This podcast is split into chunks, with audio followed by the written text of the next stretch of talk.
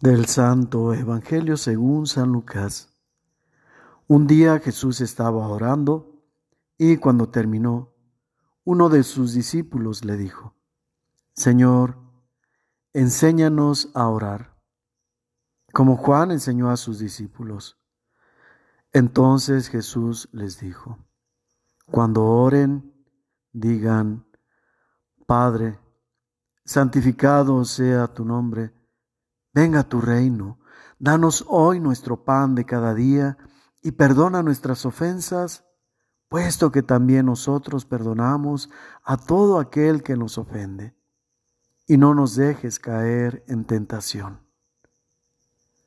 Palabra del Señor. Jesús podría ser admirado por su elocuencia, pero sería más grandioso admirarlo por su mensaje de amor. Podría ser admirado por vaciarse de sí mismo, de sus anhelos, de sus comodidades, de todas sus pertenencias, pero sería más grandioso reconocer en él a alguien lleno, saturado de Dios. Seguramente es esto lo que vieron los discípulos que lo veían retirarse a lugares solitarios durante largas horas, a veces en silencio, a veces a veces entre gemidos y pasar allí largas horas. Tal vez lo veían irse con los hombros caídos por el cansancio. El rostro que manifestaba un agotamiento de darse todo a los demás, tal vez de preocupaciones, tal vez a veces de ilusiones,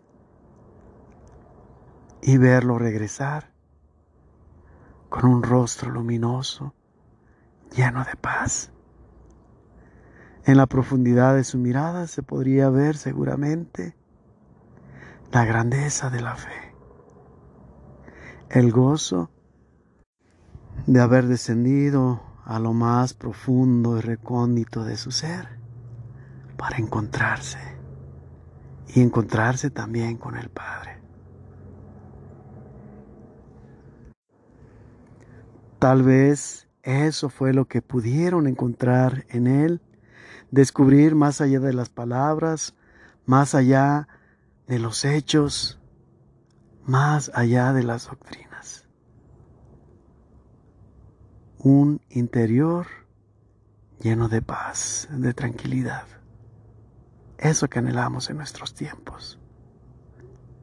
Sobre todo en nuestro mundo que es un caminar tan deprisa e interminable y brotó de sus labios aquel deseo que se transformó en una petición. Enséñanos a orar. La respuesta de Jesús no fue solamente una serie de palabras, una fórmula a repetir, sino un esquema de vida donde están contenidos la relación vertical es decir, nuestra relación con el Padre, que es el único que puede llenarnos de esa paz que el mundo no da. Ni la felicidad ni la alegría más suprema en este mundo pueden siquiera comparársele.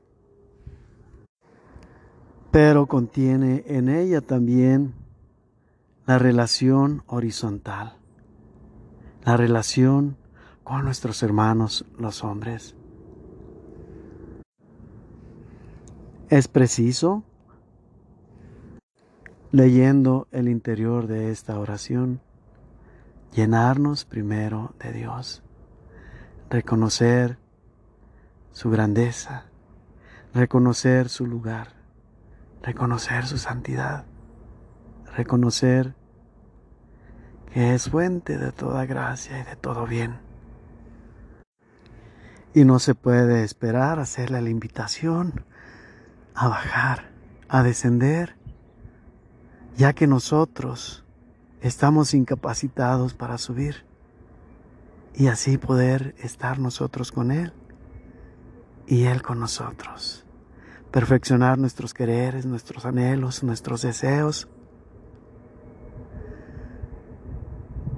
adjuntándolos a la voluntad perfecta de Él, a la sabiduría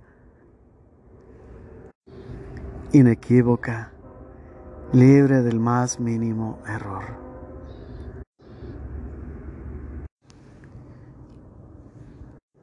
Inequívoca, libre del más mínimo error. Para después, abiertos los ojos del Espíritu, reconocer que nuestro sustento lo debemos agradecer a su providencia. Aquello que nos da fuerza, aquello que nos anima, aquello que nos mantiene para así, con ese sustento, con esa base de energía, de fuerza, poder vencer nuestra debilidad no solamente física, sino nuestra debilidad interior en la voluntad, porque nos puede llevar por caminos equivocados disfrazados de libertad. Así, cimentados en la verdadera libertad que es actuar conforme al bien y a favor del bien poder entonces pedir la pureza completa. Perdona nuestras ofensas. En aquella interacción con nuestros hermanos, aquellos roces, las asperezas, aquellas incongruencias también en nuestra relación con Dios. Pero saber también que somos imperfectos, que también cometemos errores, al igual que los demás. Y de algún modo habremos de ser afectados en algún momento por tales errores habidos en el corazón de los otros. Heridos tal vez de muerte, heridos tal vez superficialmente, para reconocer que la mejor manera de sanar es abrazando el perdón. Y una vez purificados, Él nos dará la fuerza para no volver a caer.